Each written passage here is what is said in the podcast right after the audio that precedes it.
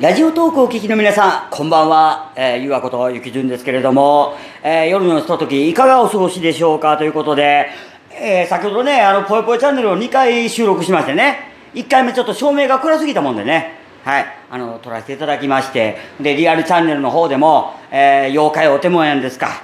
はい、もうその話をさせあのさせていただきました。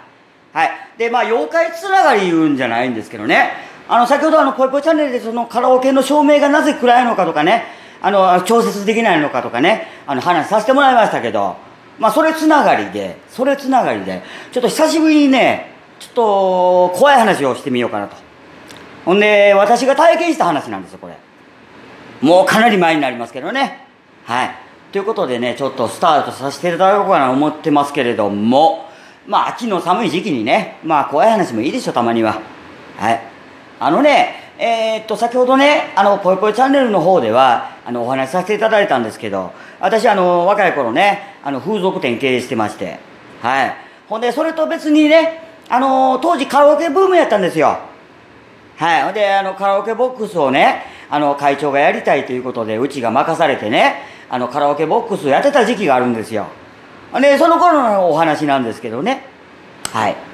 あのね、あの、うちのカラオケ店ってね、あうちがやっとった当時のカラオケ店っていうのは、2階建てのね、あまあ言うたら郊外型のカラオケやったんですよ。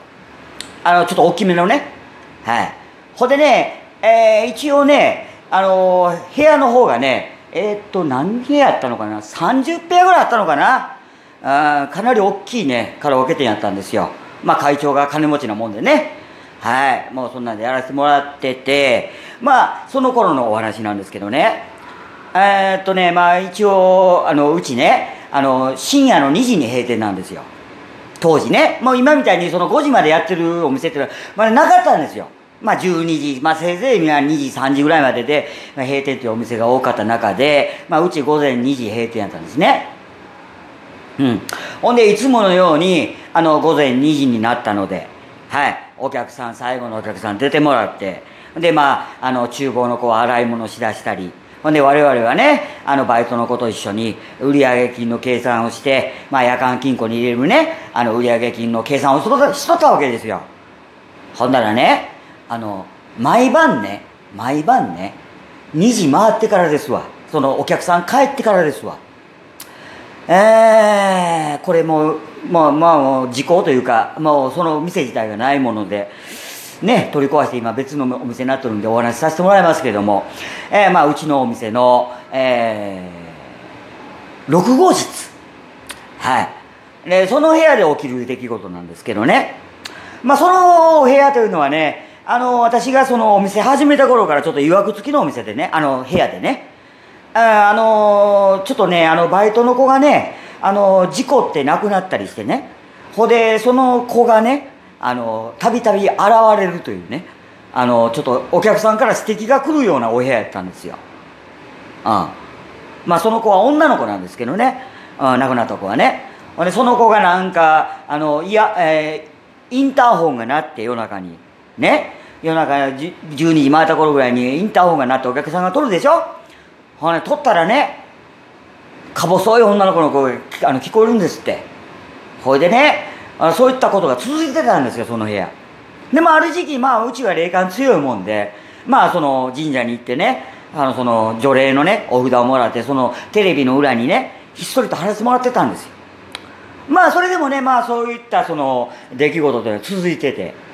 ほんでね、もう一つね、毎日のように続くね、えー、出来事があるんですよ、その6号室では。あ何かと言ったらねまあその女の亡くなった女の子バイトの女の子っていうのがいつもねあの沢田千佳子さんのね「会いたい」を歌ってたんですよあのえー今年も海へ行くっていっぱい映画も見るって言って、あの、別れた恋人がね、あの、あ別れたっていうか、あの、死に別れたね、恋人のことを歌った曲なんですけれども。うん。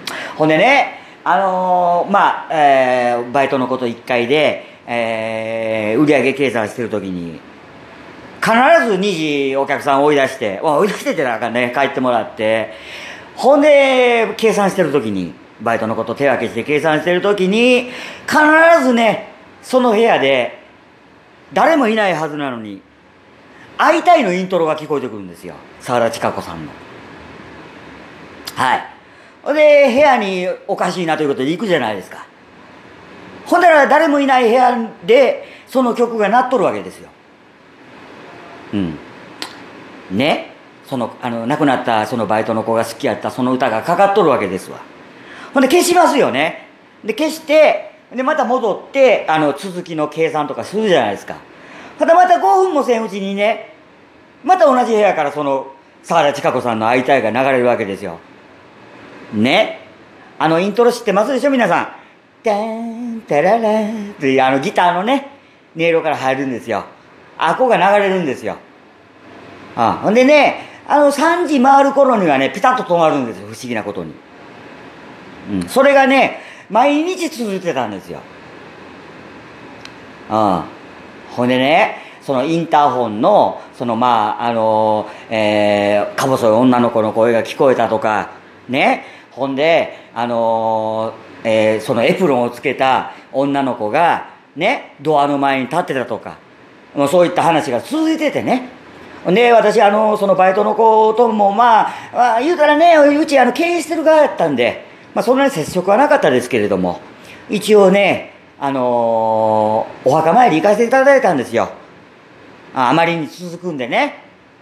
あほんだらね、あのー、その日を境にね、あ一切そういった音楽もかからなくなれば、ね、そのインターホンからそのか細い女の子が聞こえてくるっていうその現象もなくなったんですよ。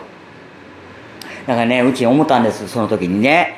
あの、そこでね、アルバイトしてた人間っていうのは、あの、思いがあったんでしょうね。あの、亡くなってからもね、あの、出勤を続けてたと。タイムカードこ、あの、タイムカードこそね、幼いものの、毎日のように出勤してきてたんやな、と。うん。改めてね、彼女の愛おしさをしあの、ねが、えー、感じたとともにね、えー、彼女のね、あの、その、冥福をね、あの、お祈りさせていただいたんですよ。うん。まあそういったお話なんですけど、いかがだあのだったでしょうか。あこれね、もう実際自分が体験した話で、ほんで、当時ね、あの、うちのお店で働いてたバイトの子もこの放送を聞いとったらね、ああ、そんな出来事あったなと思い出すと思うんですよ。もうかなりリアルなね、不思議な出来事やったんで。うん、だからね、あの、皆さんもね、あの、例えばその自分のバイト先の子が亡くなったとか、もうそういった時はね、あの、お墓参りでも行って、ね、花の一つも備えてあげてください。あひょっとしたらね、あの、それを喜んでね、はい、あの、それからお店を守ってくれるかもわかんないです。うん。というお話なんですけど、まあ、秋にはね、ちょっと不釣り合いですけども、はい、ちょっとこういったお話さあのさせていただきました。はい。ということで、今日のポエラジはここまでということで、会議特集ということで、はい。お会い、えー、素敵な夜をお過ごしください。お相手はゆうわこと、ゆきじゅんでした。バイバイ